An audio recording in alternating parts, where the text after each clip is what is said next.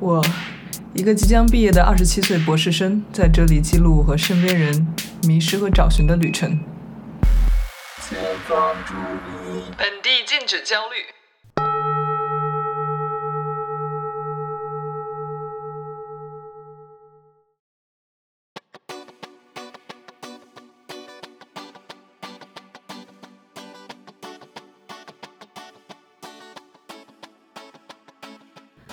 Hello，这里是迷惘青年寻路记，欢迎你加入我的旅程。今天的话题主要是谈论博士和科研生活。我想解决的一大问题就是，那些想继续做学术、做一辈子学术的人，他们到底是怎么想的呢？那具体来说，我有三个问题。第一个就是对自己的学术领域，一个人为什么会满意，或者会有什么不满？第二个问题是自己的工作，你觉得它对社会有价值、有贡献吗？第三就是作为科研人员的生活方式，嗯，你快乐吗？我觉得这三点是我感觉不太快乐的重要因素。我现在是在读神经科学博士，当然我的研究领域主要是认知科学。我对我的领域有很多吐槽，在这期节目中你都会一一听到。那是不是决定一直做科研的这些人，他们就完全对他们自己的领域很有信心，对自己的生活方式完全没有怀疑呢？这也是我之后如果还会和其他学术界的嘉宾对话的话，我想我会一直去追寻的问题。当然，这背后还有一个更底层的问题，就是科研这个工作对于你的生活，对于你的人生到底是什么？我们需要用一辈子这样的单位去非常言情的讨论它吗？当我们做这些事情的时候，都一定需要想清楚这个背后的终极意义吗？那其实，在和嘉宾的对谈中，我也会发现自己在这些思维方式上的，嗯，奇怪和纠结之处。本期对谈的嘉宾是我本科在北大的同学 Gareth，那他现在已经是经济学博士毕业，正在读经济学的博士后，研究方向主要是政治经济学和数字经济。他也做了一档播客节目，用经济学的视角去观察生活方方面面。这个节目叫做《子非鱼》。嗯，这个播客有真的很多有趣的话题。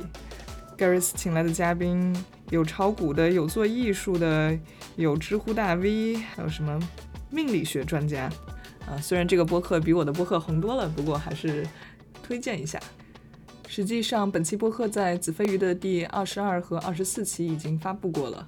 嗯，是分成了两期的内容，而我把这些原始素材又端进自己的厨房切切煮煮，重点是还加了好多调料，形成我们《迷惘青年寻路记》这个播客的菜系独特风味。这是我目前为止花最长时间编辑的一期播客，为了搞它，甚至让我错过了一年一度的万圣节变装 party，但是我也完全不后悔了。在完成这些对话一个月之后，再剪辑重温。也有许多更深一层的理解浮出水面，真的感觉每一期播客都是我给自己的礼物。当然，你听众朋友的留言就绝对是喜上加喜。国内的朋友可以在网易云收听我们的播客，或者关注微信公众号“自我与人类观察站”给我留言。国外的朋友在各大主流平台都可以收听到。呃，Three Sixty Five Days of Finding My Path，这是我们节目的英文名字。另外，也可以到我们的官方网站 anchor.fm/slash/three-sixty-five-path 来语音留言，three sixty five 是数字。那么，欢迎收听这一期充满理想主义的深度不满科研吐槽节目。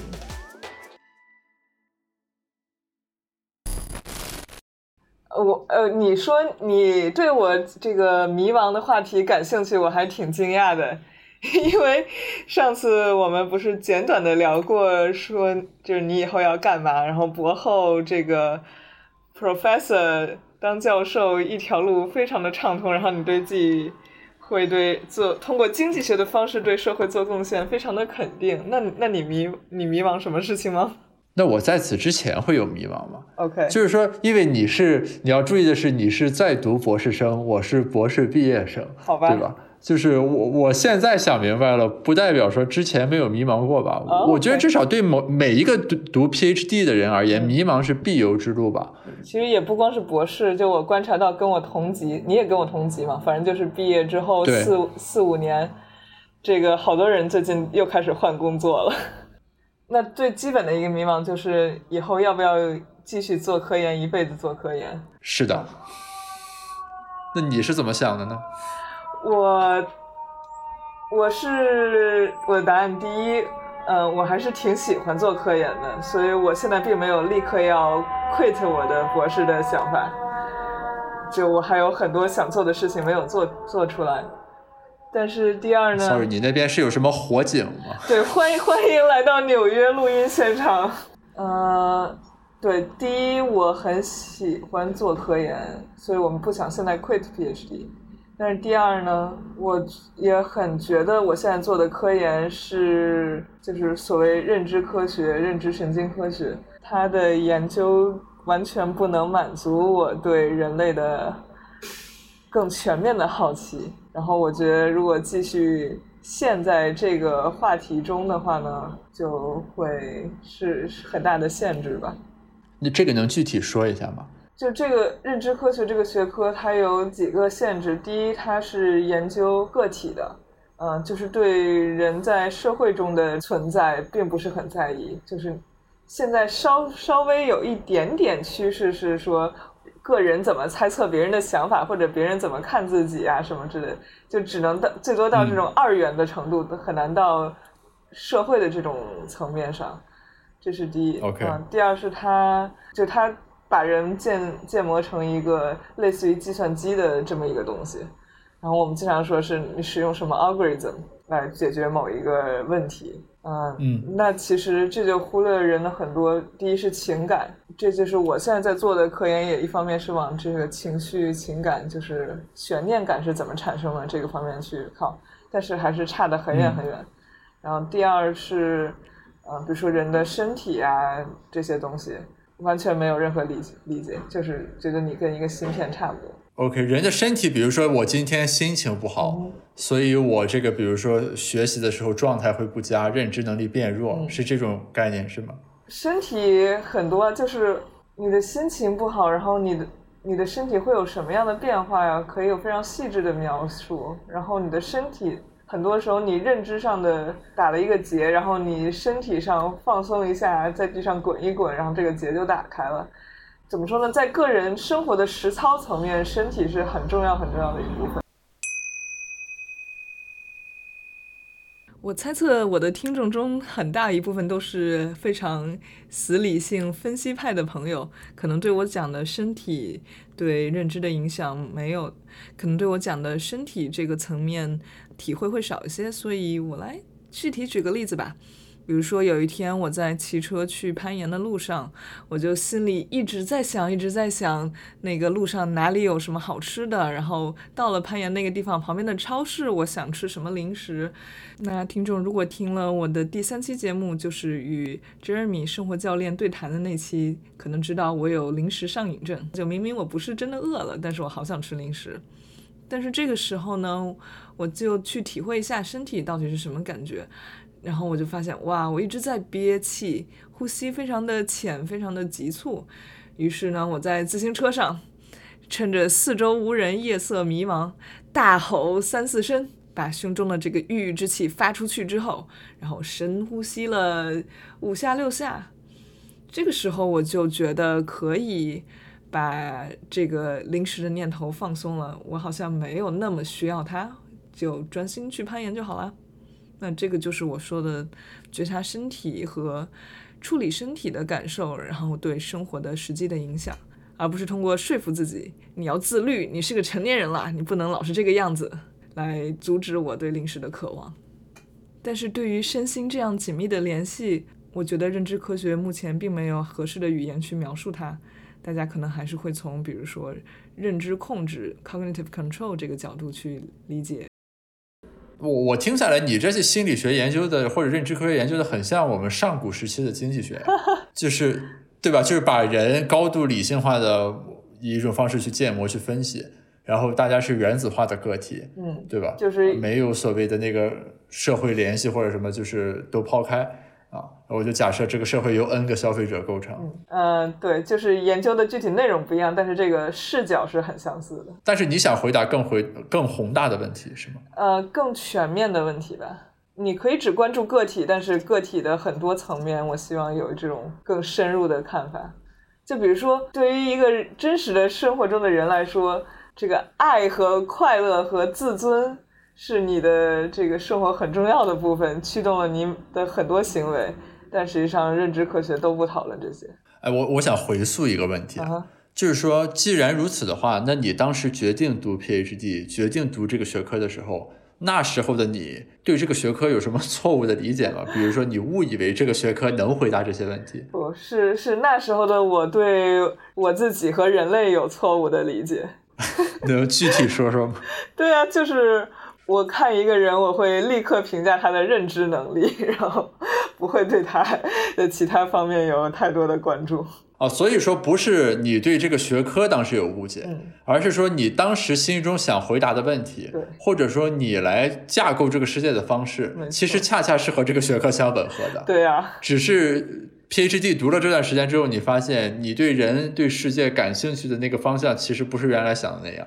对啊，就是我变了，他还没变，然后我就变成了负心汉。所以说，你的迷茫还是来自于，就你对于人、对于人和世界的关系的这个认识发生了变化。嗯，是的，嗯，就是我活得更像一个普通人了，那你原来是活得很很像一个为了寻求知识打造的机器。好吧，这话好冒犯，听起来。反正自己说自己就无所谓嘛。你现在还这么认为吗？呃，我学到了新东西，比如说有这个生活中比较亲近的朋友，然后会很直接的告诉我我做的什么事情，对他们来说是一点都不考虑他们的感受的，然后其实他们可能对这个事情并不是这么直接的从效率至上的去做的，而是有很多别的考虑啊。然后我想啊，好像确实是这样的。然后我我也并不觉得效率至上的方式能够让我真的带来更多的幸福。有时候很没有效率的一些事情也会让我很开心。比如说，原来我这个出去吃饭，我的效率第一就是说，呃，如何又节省时间，然后又能吃到新鲜的食物，然后又能吃到更多种有趣的菜式。啊，这个是效率至上。那现在我吃饭，我其实我只会考虑我想不想跟这个人吃饭，吃什么，他带来的那个计算出来的快乐，其实还是很少很少的。我当时的一些迷茫，其实是会感觉，比如说经济学的前沿在国外，嗯那就是我北大毕业的最优秀的经济学博士，可能也没有办法和哈佛大学经济系毕业的博士相比。嗯那如果我们做一个事情就要做到最好，我是不是应该 quit 掉自己的博士项目，然后身出国？哦，你这也是很高阶的追求啊！我从来没有想过这个问题，也那是因为你本身已经身处在国外，对 吧但是我不会想如何我才能做到最好。是因为国内关于所谓海归和土鳖这两种博士之间的对比这和讨论是始终存在的。OK，那如果你真的有很高的学术追求的话，这个问题其实是不可避免的。但是后来就是，其实它启发我就进一步去思考，对吧？所谓海归和土鳖的差别到底在哪？嗯，是说哈佛的老师比国内的好，你接触不到好的老师，所以会限制你的这个学术研究的高度，还是说因为哈佛的学生的平均质量比国内的好，于是你在国内没有那么好的学习氛围，还是怎么怎么样？后来其实走向的一个基本结论呢，就是说，所谓各种软件、硬件的条件的差异肯定还是存在的。就是你所谓一个经济系如果有很多个诺奖，和一个经济系呃没有过诺奖，那么它肯定还是会有些差异。嗯但其实归根结底来说，自己所能掌控和把握的部分是绝大多数。嗯呃，所以说最后我的一个基本判断就是说，还是修行在个人，嗯自己好好学。关键的差异不在于说你到底在北大还是在哈佛啊。嗯，这个问题可能得等你明年来 Princeton 这个读再来一年可能会有更好的结论。是的，嗯，有可能去了之后发现我完全错了。但是，所以你的问题在于你如何更好的达到你成为一流经济学家的目标，但你对这个目标从来没有迷茫过吗？呃，这个就是更往前的迷茫了。我们对这个问题思考，我觉得都是在层层递进的，对吧？就首先在众多的学科里，我选择了经济学；在众多的生活方式或者职业生涯里，我选择了做学术。然后我再说，想做好经济学的研究有什么样的路径啊？国内和国外。做哪个领域，用什么方法，等等等等，这些问题才随之铺陈而来嘛。所以说，就等于是迷茫是一步一步被消解的。嗯，但是你是一个单调的，越来越不迷茫的过程，这个很好。你是越来越迷茫了吗？我是以为我消解了迷茫，找到了这个学科，然后以为我找到这个学科中我想要的研究方式，觉得自己可不迷茫了，然后最近就又开始迷茫了，它是波波浪式的。所以，所以你这个这么多年，你觉得你在学术道路上进军的过程，你这个人有什么变化吗？我觉得自己变得越来越谦虚，然后没有那么锐利了。你对这个知识的前沿把握的越多，对吧？你就逐渐知道，原来你之前很多自以为的惊为天人的想法，其实早就是已经被人进行了很透彻的研究，以及你在和一些很优秀的学者对话的过程中。你会发现，就是人和人之间有时候的这个差距表现得如此之明显，特别是比如说，我们本科都是北大的，对吧？在中国上的最好的大学，那某种意义上就是说，单纯从应试教育的那个时代来说，大家都是摘到了那个顶级桂冠那个果实的。但在后来，你会发现在学术领域里面，你可能一上来就知道你和那个最顶级的桂冠是无缘的。我不知道你怎么想啊，至少我现在就知道我是得不到诺贝尔经济学奖了。反正能能说一下为什么吗？那就是你的这个研究的这个呃领域啊，研究的这个方法，然后你个人的天赋，你研究的成果，就是我看到得诺奖的人在我这个年龄时写出来的文章，那我感觉就是自己在这个方面离他们确实就是有差距的。就是，但是我认为恰恰反过来了，就是说，当你知道你做一个事情的时候和他的最高桂冠无缘的时候，你是不是还愿意继续做？嗯，以及这个时候你继续做它的动力又是什么？那你什么时候想清楚这个问题的？大概是在博士读到第二、第三年左右吧。就当时我的导师带着我们读《史记》，然后读很多书，以及比如说他和他指导的一些这个学生交流的时候。呃，如果我有幸参加的话，我就会发现，原来这个经济学这个东西，它不仅是一个用来写论文，就是咱们大家来锦标赛，对吧？就是你能发哪个 journal，我能发哪个期刊，谁发的好，不是这么一个工具，而是说它给你一种去解构这个世界的方式和框架。嗯，啊，那么法学家有法学家的框架，经济学家有经济学家的框架，然后这个框架能够给你带来一种穿透力，对吧？就是你看这个世界能看得更有。洞见更深刻。我做这个播客也是这个原因，对吧？就是我希望把我想到的这些、感受到的这些来自于经济学的这种体验，能传递出来。那我觉得这就很有意思，很有价值。那所以你现在的职业有目标吗？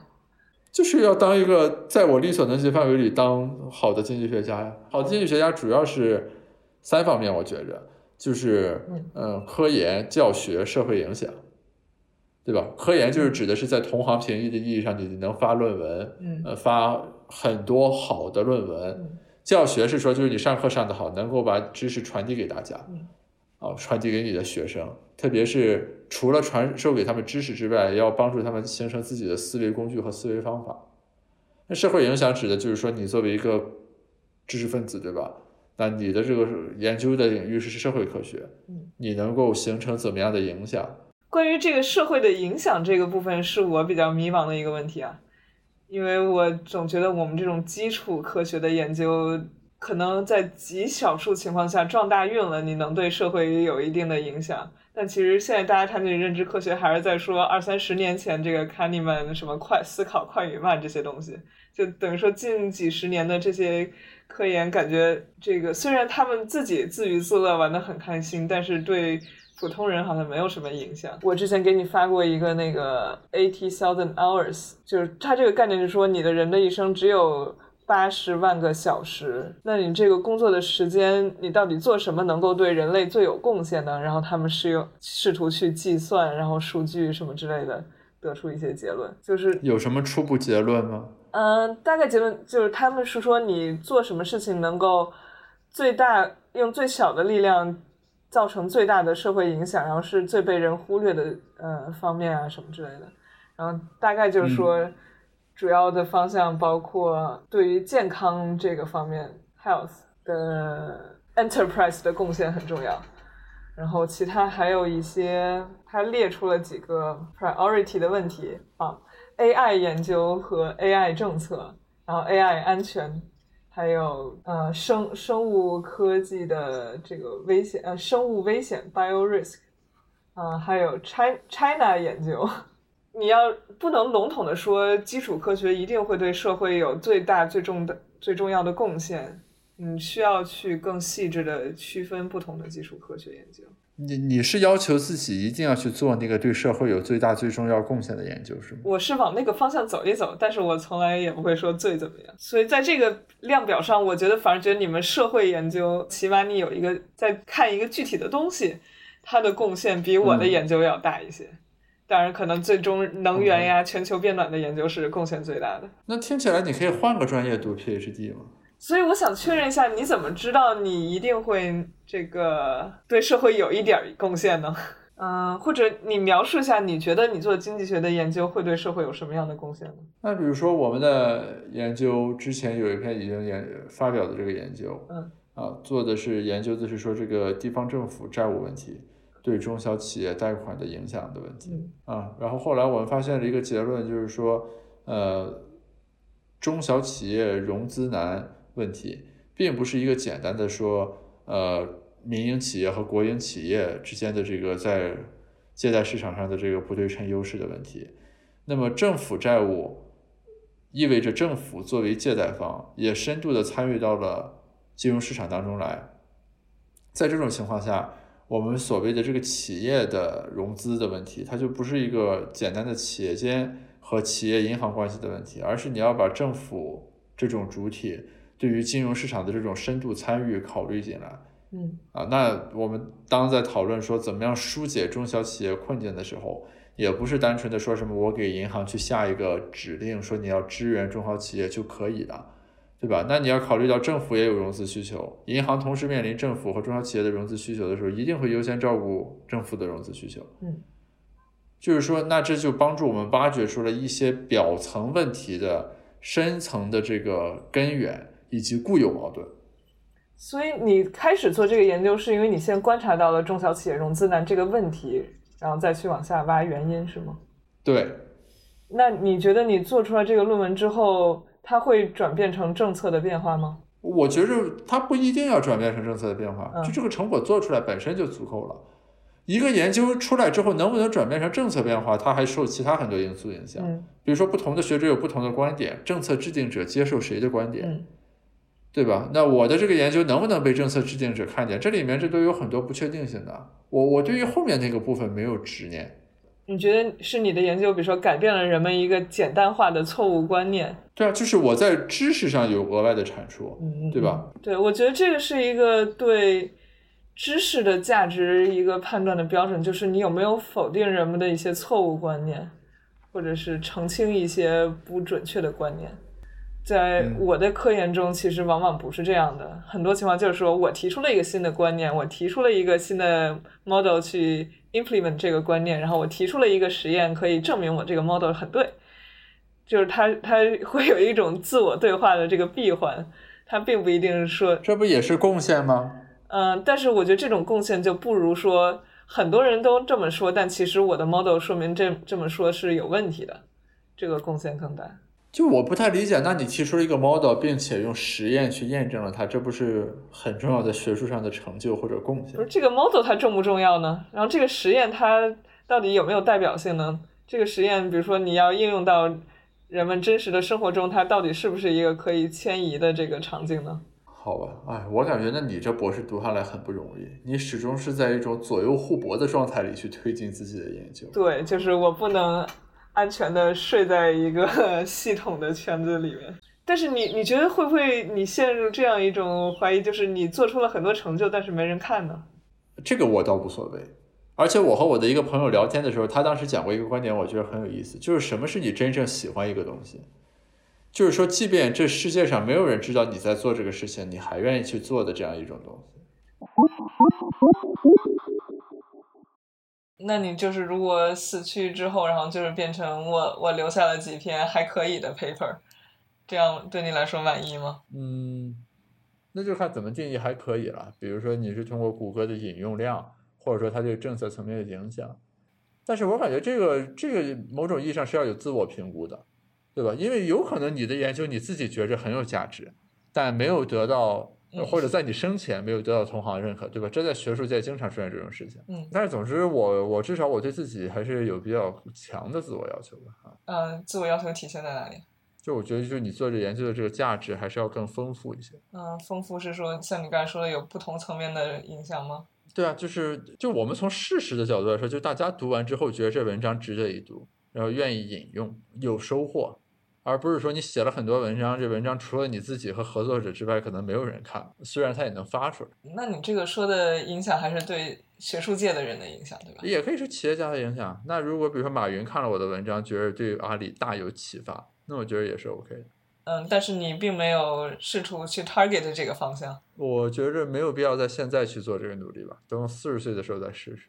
为什么呢？就我觉得我现在还处于学术技能的培养阶段啊。就是你要成为一个大佬之后，然后再把你从学术界放生到现实世界中去。大佬这个词好像有点比较外部，就是我自己对自己会有一个评估，就是我会感觉我现在想的这些东西是不是成熟，对吧？我感觉自己还不是一个很成熟的阶段。就是你有一个这个慢慢培养自己，然后非常确定最终会走到某一个方向的这种感觉。是啊，你没有这个的话，这人做学术靠什么支撑自己呢？就是你觉得，最终你要走到的，并不是你要解决某一个经济学界的千古遗题，虽然经济学可能也没有千古的历史。没有，就是这是这个学科范学问题。经济学它不会这个样，它不会说它像数学一样，比如说有一个定理或者有个猜想，大家要去证明它。呃，几百年了还没证明，我可以去证明它。因为经济学这个学科，对吧？它不是这样来呈现问题的。那经济学也有问题。对吧？比如说经济增长问题，啊，那这就是或者说教育回报问题，当然这也是长期问题了。但是它不是一个那种说就是有很明确的，比如说我把这个定理证明出来，这个问题就算解决了，而是说你只能去不断深化这种认识。所以你要，嗯，当你说你变成一个更加成熟的学者，这个成熟是什么意思呢？就是我觉得你看问题看得更深刻，或者你提炼理论的能力更厉害了。我我感觉可能我的一个问题在于，当我说我要研究认知科学的时候，其实我背后我想研究的是人，然后它就其实是一个非常大和综合的事情，那肯定一个学科是会有限制的。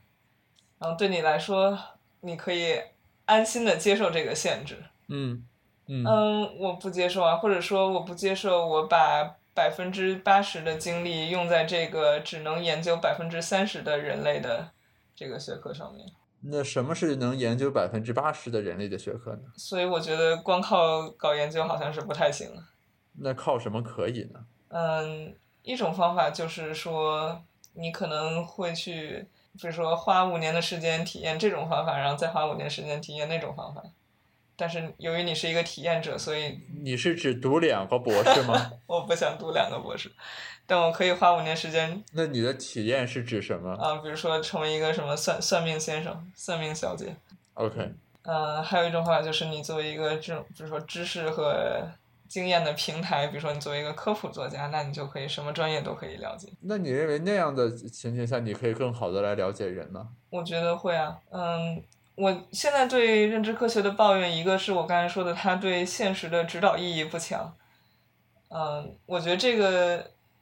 当然也是我个人思考的局限了。那我如果是我非常有目的明确的，我要写一个如何用认知科学指导你过更好的人生，我要做一个这样的科普书作者，那我就得在这方面思考的更认真一些。然后另一方面就是，它是一个比较这种理性的，然后嗯细小的框架。然后我觉得人的比如说情绪对于认知的影响，其实可能是百分之八十对百分之二十的关系。那你怎么把那个东西纳入到我的这个视野中呢？那你把你的研究方向转向情绪不就行？既然你认为情绪能解释百分之八十的人的行为，就是在这个西方科学的研究体系中，当他们研究情绪，其实也是我要先建立一个实验范式，能够把情绪准确的定义，然后我在上面增加各种变量。那我们现在能够很好的定义的情绪，基本就只有这个焦虑和恐惧。就是你看神经科学的研究，大部百分之八十可能声称我是研究情绪的实验室，它其实都只研究这两种情绪。哦，比如说愤怒、什么愉悦这些都不算研究范畴。嗯，愤怒它是一个社会，很多是这个社会情境下的愤怒，然后情绪在社会情境下的研究就非常难研究，所以它不是一个就是。哦，所以说在非社会情境下的情绪，受过到关注的是恐惧和。焦虑，对，就是你，就是他们会认为这两种情绪会不太一样。嗯，不是他们，他们的不一样，对他们不一样没有那么重要，但重要的是我们有一个科学方法叫做这个条件反射，就是我电你一下，然后你下次就会对这个产生恐惧。然后这个方法是从人到动物都可以研究，然后这个方法就非常的广泛，非常受大家喜爱。我想问，就是比如说你在你的学科里面，会不会出现这个问题？你发现了，但是它由于现实世界，你们很关注现实世界嘛，然后它过分复杂，使使得你真的没有办法去解释。这个很正常啊，经济学作为社会科学，其实大部分问题都是这样的。那你怎么选择一个你可以解释的问题呢？就是我我们是这样的，就是经济学很强调要 be humble，就是你要很谦卑。就是我们明确的知道这个问题它有很多解决因素，于是你只能认识它的某一个侧面。呃，比如说最直接的问题，经济增长问题。那经济学里面关于经济增长问题有五种的解释的方式，比如说有制度的，对吧？就是这个国家制度好，对产权保护好，所以它增长。还有关于这个人力资本的、教育的，就是说这个国家教育好，于是他的人受教育水平高，生产率就高，对吧？还有地理决定论的。嗯，就这个地方的这个禀赋好，等等等等，就是那对此来说，大家各自的解释都有各自的道理，然后你各自的解释都可以回答一部分的问题。嗯，但我们明确的知道，就这个过程如此之复杂，以至于你不可能用一种那种就类似于一比一的地图的方式把它完全刻画清楚。哦，大家是悦纳这个前提的。嗯，就是我们各什么，那叫一人一把号，各吹各的调，对吧？就是我们各自从自己的角度来看这个东西。Gareth 描述的经济学，我觉得有点像盲人摸象式的认知。当然，好在各位盲人都知道，需要大家一起努力去拼凑出这个巨物是什么样子。我觉得我比较认可这个，毕竟你研究的对象也是大家公认重要的问题。大伙儿都认可屋子里有这头大象，我们需要去搞清楚它是什么。但是对比来说，很多认知科学，尤其是偏计算的方向的研究。我觉得是我们自己拿了一些精巧的数学模型，然后自己设计实验去声称我们的模型解释了现实。说好听了是屠龙之术，说的严重点呢，简直是有点诈骗的嫌疑。因为你在定义你的事实嘛。甚至当我挥舞着概率模型去研究人为什么会问为什么，也许是个好问题，至少是我挺关心的问题。但这个问题对现实的关切程度恐怕远远不如。为什么三线城市的招商引资很难成功？那这可能是我现在更认可偏社会科学的课题的原因。我真诚的觉得，如果我去做经济学或者社会学的研究，至少会觉得自己的研究真的更有贡献一些。对此，Gareth 也给予了肯定。那你可以换个学科嘛？我觉得你很适合来读个经济学博士，对吧？回应你对人和社会的这种普遍性关切。哎，我是我就是有这个想啊。你觉得我这个转到你们专业怎么样？我觉得是可以的呀，而且你也有足够的这种数理和编程的基础之类的，对吧？所以一些工具性的问题对你而言不是核心的阻碍。就是你你或者你可以先从行为经济学作为这个切换点嘛，然后转过来啊。嗯，就是。我刚才听你说的，你的这个研究的话题会跟你实际在生活中接触到的人和事有关系，我觉得这个还蛮好的。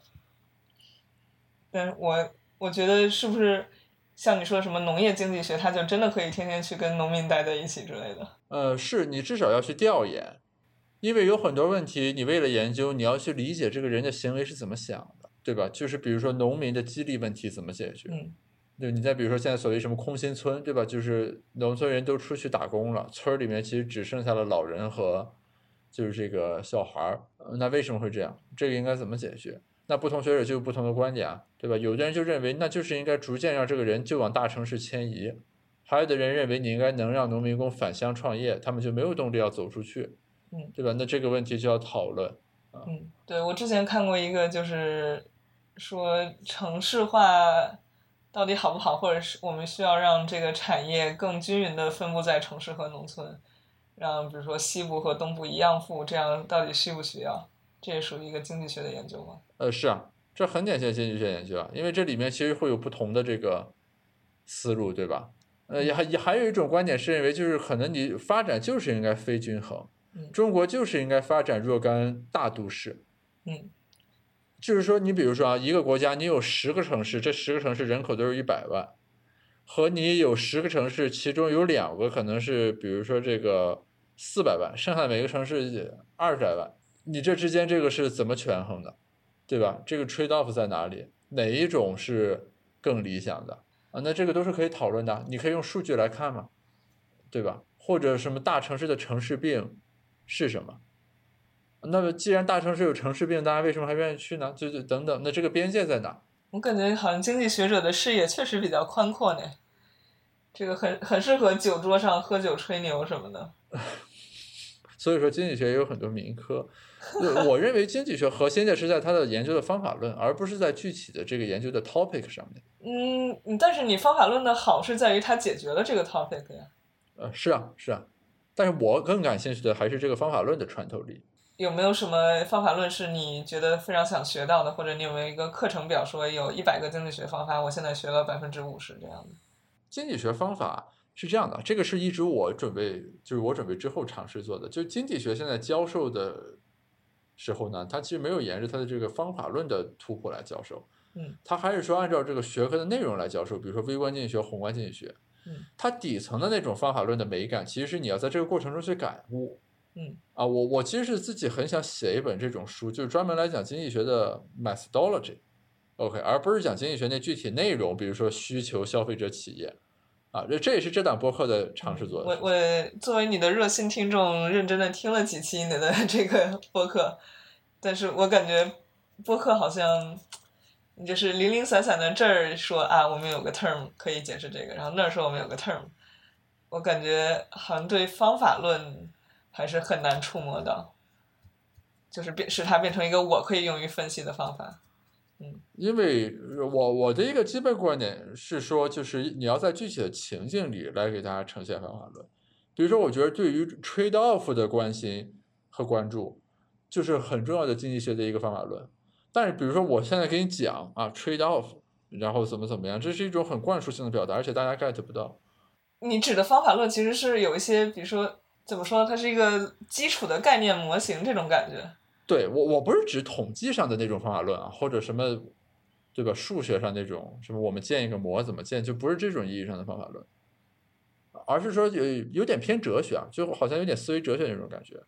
比如说经济学很在意的就是 trade off。嗯我们刚才一说那个大城市、小城市的问题的时候，经济学的反应它不会是说哦什么这个，比如说人人生而平等，于是每个地方人应该有均衡的发展权啊，所以说嗯，这个是伦理学。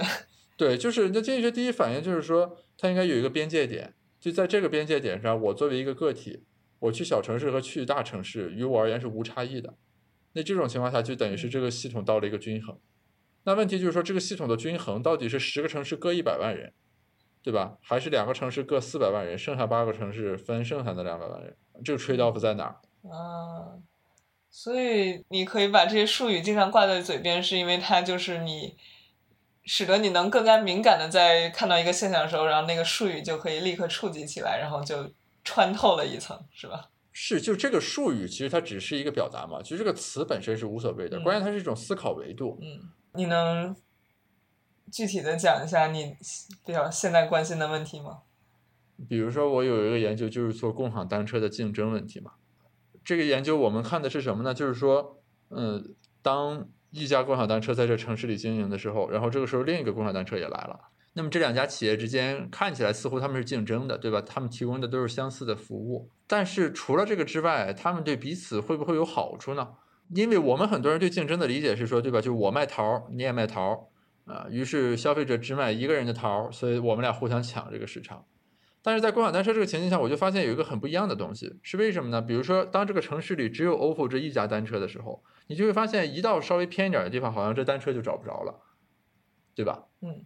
但是当这个城市里面，比如说又来了小蓝单车、青桔单车、摩拜单车、美团单车的时候，你就会发现，就是这些家的单车好像联合形成了一个网络，它就使得你在这个城市的较偏远的角落找到共享单车的概率提升了。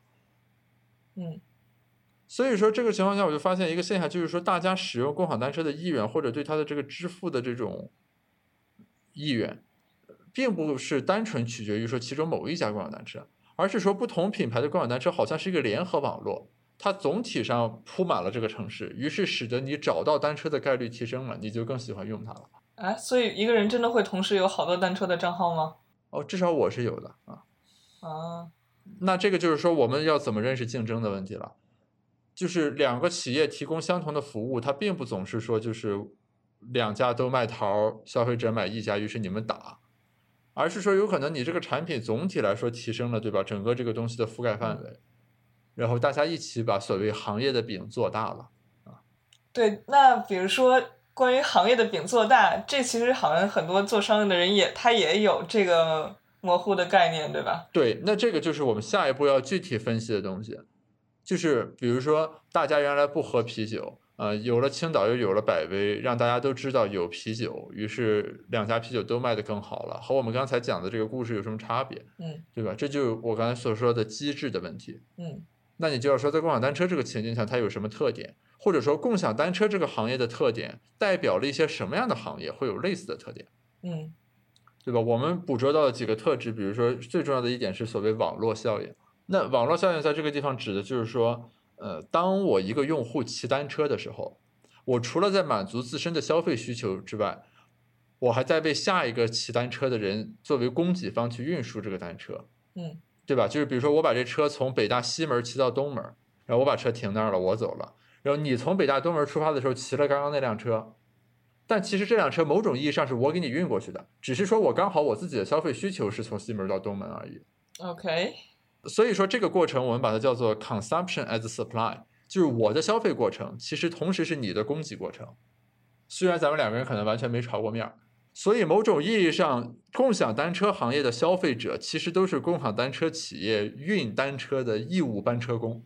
他也可以是把你的单车毁掉，或者把所有车都集中到 CBD 的这个反向单车运送工。呃，是啊，呃，对对对，没错，这就是潮汐现象嘛。所以说，anyway，就是在这个过程中有一重网络效应，就是我们把它叫做消费及生产的这个效应。其实很有意思的一点是说，在一般情境下，有网络效应的时候，大家其实是会担心垄断的。对吧？大家经常会说什么支付宝、微信有网络效应，它就有可能垄断。但是在我们这个研究的情境下，你会发现是说，这个网络效应恰恰是使得不同品牌的这个单车在整个城市里面这个共享单车网络的分布等等是更加均匀和广泛的。于是反过来反而提升了这个用户使用单车的这个习惯和意愿。OK，那我们这个文章对这个认知带来的额外的贡献是什么呢？就是说，当一个市场有网络效应的时候，它并不总是走向垄断。因为这个市场它内在的一些特质和机制，可以保证的是它的这个企业可以互相从对手的这个行为中获益。嗯，你觉得这个故事有没有边界呢？那就是如果详细看我们论文的话，我们列出了能够解释我们这个结果所必须的几个要素，比如说网络效应。嗯，比如说我们还有什么突成本函数什么的，就是有一些那种那个条件。还有比如说消费者的行为呃特征，因为共享单车的特点是说它这个单次价格很低，嗯，消费者一般是不比价的，就我不会说我看看什么这个是三毛，那个是四毛，一般消费者是说我找着车我要赶紧扫码骑上就走，嗯，对吧？所以他对这个消费者行为特征有要求。啊，那种什么一千块钱的消消费可能就不符合了。那你比如说把你这个研究给一个想要创业的人看，然后这个对他要选择进入什么行业有指导吗？就你没有跟这个这样的读者进行交流吗？我确实和企业界的人聊过这个文章的主要发现，他表示是有收获和启发他思考的。启发的点是在于说，当你在一个企业的负责人的这个视角来看，他绝大多数的时候其实想的是说，我要把我的竞争对手给干死。但是这个文章他说，他听完之后会有一个额外启发，是说我怎么样搭我对手的便车，就是我怎么样 free ride 对方的一些努力和投资。我发现我常常追问科研对外行普通人有什么意义，这本身可能源于我对学术界自己的评价体系不太认同了。反而觉得回归常识的判断方式会更直接，起码不会荒谬。但我也理解，对 Girls 来说，那仍然不是最重要的判断标准，因为的确想把统计模型的结论应用到每个人面前的现实情景，这仍然有挺高的门槛儿，包括知识和思考能力上的门槛儿。而外行人常常过于粗放的思考，说实话，嗯，也挺容易被忽悠的。那什么是有价值的新知识或者科研成果？这个问题也许有一定的普世回答，而在普世回答之外，也一定有个人的偏好。好吧，我承认我又在思考该怎么建模来评估知识的普世价值了。对我来说，这不光是一种直觉的感觉、模糊的审美，那就跟谈恋爱似的。万一有一天你发现觉得原来特别美的对象突然怎么看怎么不顺眼了，那可怎么办呢？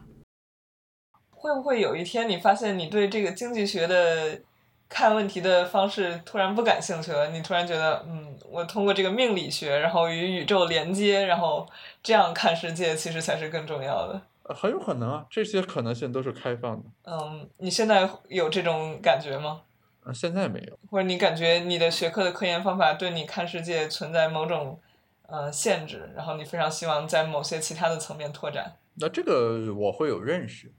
比如说，那么经济学它比较强调的是要以理性化为出发点，对吧？那这个方法有它的好处，那肯定就有它的问题，就是 trade off 嘛，对吧？就是有好处有坏处。那就是说，你对它的这个所谓的潜在的坏处，你要有认识，并且要自己想一些方法去克服它。什么叫理性化？就是因为经济学它分析的一个起点，它会认为市场的主体，不管是企业还是个人，你在做行为的时候，你的出发点你要有一个目标函数的最大化，对吧？当然，这个目标函数是什么不一样？有的人是钱，有的人可能是社会价值等等，这个无所谓。但但但他总是会假设说，这个个体想把自己目标函数最大化，那这个它会有自己的边界性，对吧？有的时候你可能不想最大化，对吧？或者有很多选择是随机游走的。嗯，对。然后你最后就重新定义它的目标函数吗？对，所以说那位了，就是那在这种情况下，你经济学是有自己的边界的。那大家就要去尝试，我觉得是拓展一下边界吧。就是你不能被这个学科反向绑架。在这里，我又发现了一个我与 Gareth 不同的点。我在看到了认知科学的边界后，非常迫切地想要寻找更广阔、更有现实解释力的知识框架作为替代，而 Gareth 却可以坦然地接受经济学并不能解释世间一切。那有空再去学学历史学、艺术学就好了。而我这个妄想更根本上其实源于。我在要求我选择这个领域，可以一直作为我的领路者，带我走过大千世界的各个角落。就是经济学，它是一个非常广泛关注各样各种各样现象的。那像你之前说是你会把生活中的现象试图用经济学去研究，那会有没有情况是你看到了一个经济学的研究，使得你去关注到生活中不同的东西，或者是你原来。只对这些事情感兴趣，然后因为因为这个研究引导了你去关心别的事情。什么叫研究引导我去关心别的事情？就是说你读了什么医学经济学，然后你就突然对医院很感兴趣。啊，这个有很多啊，因为经济学里面有很多细分的领域嘛，比如说发展经济学，那我就会对国家的发展战略、产业、产业政策等等产生兴趣嘛，这很正常啊。就是你产生兴趣，会使得你真的去到一些新的地方之类的吗？做实地。考察我，我一般第一步是会自己先看相关的文章和书，嗯，因为很多东西别人已经什么时候会走出第二步？很多时候不需要啊，你的前人已经研究的比较透彻了，满足你对这个问题了解的需求了，你就没有必要再把之前人做过的工作再走一遍了。你很相信前人啊？我相信自己的鉴别能力。好吧。我完全不相信，我我我不相信前人真的会把事情说清楚、说足够了。不是，那他说没说清楚是个事实问题啊，你可以自己去判断嘛。你可以说你看完这 paper 发现他一派胡言，那也没关系啊。不，我觉得发现 paper 中的一派胡言是比较容易的，因为他自己的逻辑框架什么之类的。但是发现他的这个 paper 与现实到底有差距多大？我觉得这个光看判断不出来呀。就你还如果真的没有那个现实的感受，比如说真的如果不是身处在美国的话，我对很多对于美国政治的评论，我都觉得啊，挺自洽，挺有道理的。就是我觉得这个好像不是一个什么大的问题，关键在于说你自己要知道这个东西的边界。就是你要知道哦，现在做这个评论的人是一个没有在美国长期生活过，在中国隔岸观火的人，他做的这个评论可能是有偏差的。不是，他很容易这个方面很容易骗你啊。他说啊，我在美国生活过，但其实他只在美国的一个城市生活过。那没有关系啊，你你自己要对他说的内容有判断呀。他的经历只是一个佐证嘛。我觉得我真的不太相信我能够清楚的判断这件事情。那这就要么是你自己的这个信念问题。在你不相信一手经验之外的东西的话，那你所能感知的世界很局限啊。是啊，所以这个是我想要突破的东西。OK，那你可能就要多出去走走。如果你不改变这种认识的话，你比如说你现在还在做这个 VC 这方面的工作吗？呃，在做啊。就它对你来说是一个补充现实经验的方式吗？就收集研究素材和样本嘛。就是做这个工作本身会使得你和其他的纯。书斋的经济学者有什么区别吗？这个我就不知道了，因为我不知道我的同行他们是怎么样找到与现实世界的接口。可能有很多人愿意调研，对吧？就是去各地走访，那可能在这个方面，那也是他们收集研究素材的渠道嘛。啊，还有比如说，有的老师喜欢上课和 MBA 学生聊啊，那这个都是并列的渠道和手段呀。那就是和创业者聊是我的渠道之一嘛。我自己的不满足就会想。那我这个聊，他也许还有好多事情不会告诉我，那是不是我真的要去这个做一下公务员，我才能够体会到这个背后的很多东西呢？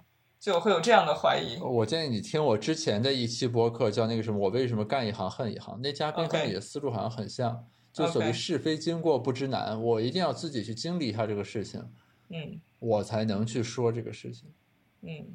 就好像你对于这个最优解，或者说这个最优解的这个形式，有一种很强的执念，可能是享受着这种怀疑的感觉。那可以，啊那或许你的适合的职业是做个评论家之类的。哈？为啥？那就是你就喜欢批判嘛，怀疑嘛，不相信嘛。嗯，评论家恰恰是我最不想做的，因为你感觉你都在处理二手信息。或者说，你应该找一个行当是什么社会学之类的，就注重田野调研。对，沉浸式观察，对，对吧？就这个意义上而言，社会学可能更适合你，因为经济学在某种意义上它是有自己的抽象性的。嗯，是的，是的，就是刚才你描述的这个与现实世界接触的过程，我确实感觉中间有一层隔膜。对，就是你的理解，比如说我们要研究地方政府，你就应该去一个比如说乡政府里面去实习一段时间，看看这乡政府那财政所所长是怎么想的。对啊，那个张五常不是自己去香港街头卖橘子吗？是，但是这样同样有局限性啊，对吧？那中国三千个县，你可能看到的只是这个县的财政局长。那其实背后就还是说，什么东西是更有价值的信息和知识？是的。可能对我来说，我觉得像你，如果能够拓展这个学科的叙事方式，比如说我刚才谈论这个，我希望情绪和认知的这个关系。能够有一个非常深入的这种叙述，我觉得这个是更有价值的新知识，因为它会开启很多新的别人不会问的问题。就这是我们对价值的判断是不同的。那既然你对于价值的定义是这样的话，你应该对吧？遵从你自己内心的声音，做你 认为有价值的研究和事情。嗯，对。但是我觉得我今天跟你聊的感受就是。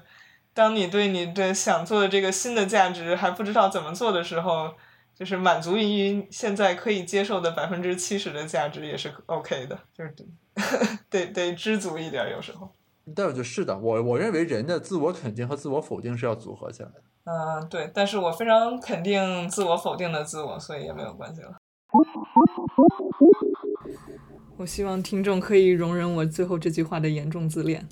还想解释一下为什么我觉得必须身处美国才会不那么容易被骗。那举个具体的例子吧。今年由于黑人青年乔治·弗洛伊德被警察无故致死之后，黑人民权运动风起云涌。那我也看到一些中国的观察家试图做出客观中立的态度，嗯，批评美国身份政治的思潮。这个身份政治，也就是说强调一个人仅仅由于其身份，比如说性别或者族裔而遭受的歧视。那我就看到有学者谈到说，他觉得身份政治是有意义的，但是引号。激进的身份政治可能会走得更远，认为特殊身份的历史记忆和苦难体验产生了一些普遍人权原则所不能容纳的正当诉求，然后这些语言在政治实践中就会造成危险，它会使冲突绝对化和永久化。引用完。那我看到这里就觉得真是奇了怪了。这个所谓普遍人权不能容纳的诉求，我实在是在所有这个黑人权益争斗中并没有看到过什么。比如我看到有黑人博士生分享他们因为他自己身份而造成的歧视，啊，比如总被认为黑人不善于学术，那在奖学金领奖现场甚至会被认为是打酱油的服务生。这种小段子实在也没什么不能理解的。需要特别分享出来，只是因为我们原来对此太司空见惯了。我身边的白人朋友往往也是抱着去补课、去反省自己的态度来倾听，希望能从日常小事开始，怀着更加共情一点的态度吧，逐渐缝补这个种族间的裂痕。那这种事连骄傲的 Uncle Saxon 这个白人都可以做到，那对于充满正义感的中国评论家们，我觉得也没那么不可理解，对吧？我在我的公众号“自我与人类观察站”上面也提供了一些一手资料，那各位听众可以去阅读一下，然后自己判断一下。那我把这些相关文章都放在播客的 show notes 文本里面了。反过来说，我在美国也切实的感觉到，很多美国人由于没有在中国生活过，对中国的认识是多么的片面。有时候真的很想把他们都扔到中国去，先接受一波正宗的中华美食感官冲击，然后。慢慢去理解到人们一言一行在这个奇怪的国度，它背后到底有什么逻辑，其实都是共通的。这种理解的过程，我总觉得，嗯，隔岸观火的去阅读很难替代。最后谈论一下生活，我感觉 Gareth 比我工作要勤奋多了。据他说，每天工作八个小时是常态。而我呢，满打满算能一天专心三到四个小时，那就绝对是超常发挥了。我们俩一个重要的区别是我发现我的工作通常只向一个人汇报（括号我老板），也只有一个人会比较关心（括号我老板），（括号还得是老板有空的时候才会关心）。那这就导致我平时工作的反馈和激励很不足，一年可能就等着那么两次三次的会议报告，然后一年发个 paper。那对比而言，Gareth 说他在实证经济学领域呢，一个 paper 两到五个作者都是正常的，收数据、分析数据、数学模型，然后写文章可能各有其人。那么他们这种更加紧密的合作关系，我觉得确实会更有利于提高工作积极性。这也是我暑期在工业界实习时发现他们与学术界的显著不同。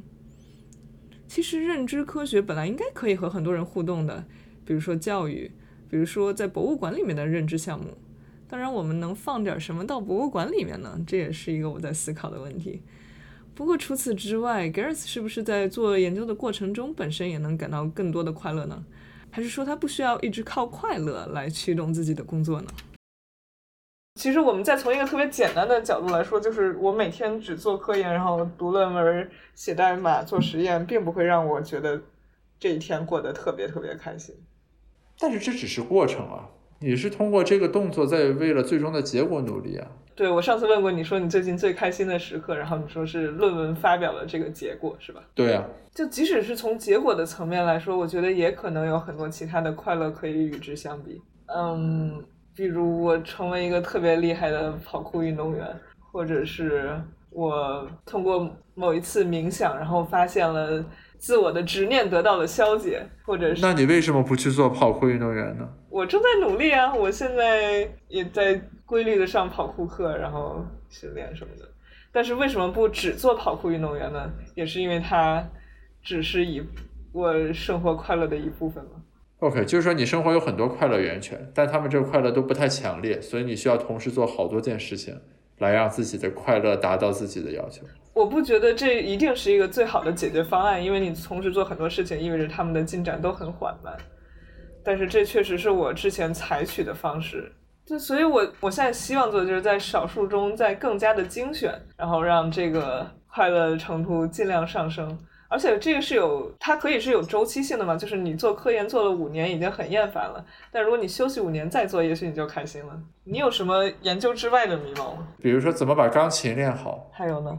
比如说怎么样保持健身的习惯，啊，怎么样提升英语水平。英语水平你已经有这个实践行动了，但还有待加强。就我发现你的这些问题都是 how to optimize，但是你没有说我要不要做这个，要不要做那个的问题。那你现在为什么下结论说钢琴、健身和英语是你生活中很重要的部分呢？呃，健身是为了保证身体状况嘛，就是我认为就是说这个良好的身体状态和好的科研成果是相辅相成的。嗯就如果你这个人，比如说体力很差、身体很差什么的，这肯定对科研是有影响的。嗯然后钢琴是我认为就是说要有一个在科研之外的让你完全放松又要投入其中的休闲方式，就是它和比如说我看综艺、看电影是不一样的。对，啊，钢琴是需要你积极主动的去投身其中，嗯对吧？而不是说什么我把个电影放在那播着，我有一搭没一搭看着，这个是不一样的。嗯，然后英语是因为对吧？这个是科研的必要的工具嘛。那我知道我也有一个很大的问题，比如说你要保持身体好，那我今天到底是跳舞，还是骑自行车，还是去跑酷，还是去攀岩，还是去做一些基础的力量训练呢？然后我每天要面临这样的选择。然后我今天是弹古琴，还是弹吉他，还是呃在电脑上做音乐，还是画画，还是写东西呢？然后又面临这样的选择。那你先随便选一个不行吗？对，所以我现在就随便选和保持灵活性。就是我之前播客有一位嘉宾，好像面临类似的情况，他每次都要很郑重的做选择，是在他职业选择、实习什么的，然后最后得到一个结果叫做干一行恨一行。呃，完全不是，我觉得对我来说都是波浪式的，就做一会儿这个，然后有一点进步，然后满足了，又做一个下一个，然后过一段时间又回来。我觉得我好像一直挺没有恒心的，没办法把一件事情干到底。包括科研，即使我特别有热情、特别专注的开始工作，这种状态往往也只能持续最多三到四天，再多一天，起床的时候就开始赖床，不想干了。那如何保有一直很有热情的生活呢？我原来大多观察的是外部因素，比如说要睡得好，身体不累，然后最好做事情总能得到反馈，还有合作者来催债，那就最棒了。但我现在也发现，我还有一种心理模式，就是不太愿意去 commit，不太愿意去非常坚决的决定要做某一件事情。我总是有很多选择，然后总是在其中犹豫徘徊。这个犹豫的过程就一直在消减我的能量。关于这种缺少 commitment 的心理状态，我在播客的第二期和 Jeremy 做生活咨询的时候也着重谈到过。我想这也是我现在在努力去训练和改变的方向。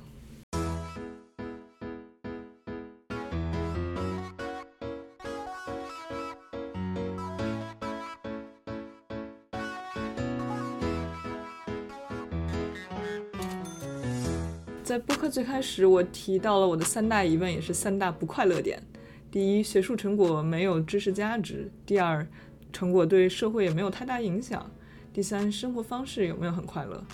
我们在这期让计算认知科学和经济学 battle 了一下，只不过观众也许注意到了，我们的选手也是很有偏向性的裁判本身。不过聊下来之后，我发现我和 Gareth 除了学科区别，更重要的差异还是在于我们怎么看待做科研这件事情对自己人生的意义。我之前会更多的在关注学术的产出，比如说有没有独特的学术贡献，有没有拓展学术范式，有没有对社会有足够的意义。我有点希望我的学科像个神仙水，可以药到百病除，破解我对世界一切认知的错误和局限。但是 Gareth 其实还描述了一个更加内向一点的评价方式，让自己有更好运用经济学工具去观察生活的能力，这是对自己的修炼。其实有点中国古代读书人的感觉，书只是一个媒介，修身养性才是关键。那再换个比方的话，在认知科学领域，研究者们其实也常常有两种模式：问题导向，以解决问题为目的，不拘束于各种解释工具；或者呢，有非常偏好的研究工具。然后把这个工具不断打磨，用在各式各样的问题中。我觉得 Gareth 的心态以及他的经济学播客子非鱼，那更偏向于后者，而我则一直是问题驱动的那类。当然，我更严重的问题在于，我也没有一个非常明确的问题要解决。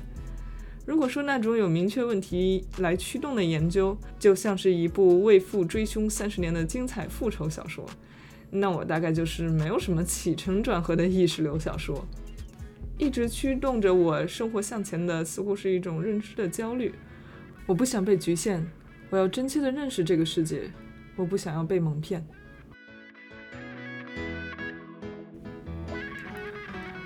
我不知道这种心理有多少人在我的听众中是经常会体会到的。那请允许我再仔细解释一下，为什么我总觉得我会被蒙骗呢？或者说我会被什么蒙骗呢？大概有三种。第一是人们普遍有的一些认知偏见，那这也就是认知科学的研究领域啦。比如说概率偏见，大家会认为极小的概率就是不存在的。那也更系统性的由一些缺乏认知工具而造成的偏见，比如说因为不懂统计学而认为所有存在随机波动的事情那都是无法研究的，只能倾听命运的安排。这就是由于方法论上的缺失而被蒙蔽了。第二是社会性的偏见，特别是对他者的偏见，这一点社会心理学也研究了很多了。比如说，人们对自己所属的族群以及外部的异族总是容易双标。时至今日呢，会有各种各样的意识形态、媒体信息来源等等重重阻碍，让人们对自己离得比较远的其他族群总是很容易有错误的推断。第三，我觉得对生活的叙述语言本身也容易造成偏见。这个事儿就更底层一点，更难察觉了。所以我对 GARS 所说的尽力掌握某一个学科的研究工具，然后用它去洞察现实，我会感觉有点不安。比如说认知科学，那也确实是我很重要的认识世界的框架。那比如当我研究自己为什么总是忍不住吃零食，我直接就会想到强化学习这件事。然后我确实能观察到我的喜悦信号。从原来是吃了零食觉得开心，到看到零食的包装袋就觉得开心，到想到吃零食就觉得开心，然后决定排除万难扔下手里的笔和纸，跑去吃零食了。那我又觉得这个其实是不够的。比如强化学习，它并没有关注到我为什么会特别需要感到开心。只有当我发现自己这个心灵的空虚感，发现身体上呼吸的急促感。才会对我改变这个成瘾行为真正有帮助，而后面的这些认知科学甚至整个心理学，他们都缺乏直接细致的语言去描述，那我就必须去关注一些，比如说佛教还有身体训练这方面的叙述，结合自己的体会，才能够突破这样的局限。那刚才说的这三种骗被骗的方式。第一个认知方法论的缺失，那确实是需要学，而且需要跨学科的去学习。所以 g a r e t 会反复的说：“嗯，我可以再读一个其他学科的博士。”那第二点，关于出于意识形态、出于对他者的偏见，这种好像就是光看书的话很难摆脱。尤其你要知道，所有的这个学科研究本身也都是由有各种偏见的人去做的。比如说，现在美国会讨论很多的。白人男性的视角是如何贯穿了我们的所谓的客观的科学研究？那要破除这样的偏见呢？我觉得真的需要去走一走，需要去接触接触。那第三点，如何摆脱一些既有的叙述的语言给我们的束缚呢？我觉得这同时就需要去学，需要去看人家怎么讲述他们的生活，同时也需要去实践，看看哪一种的语言对你最有用。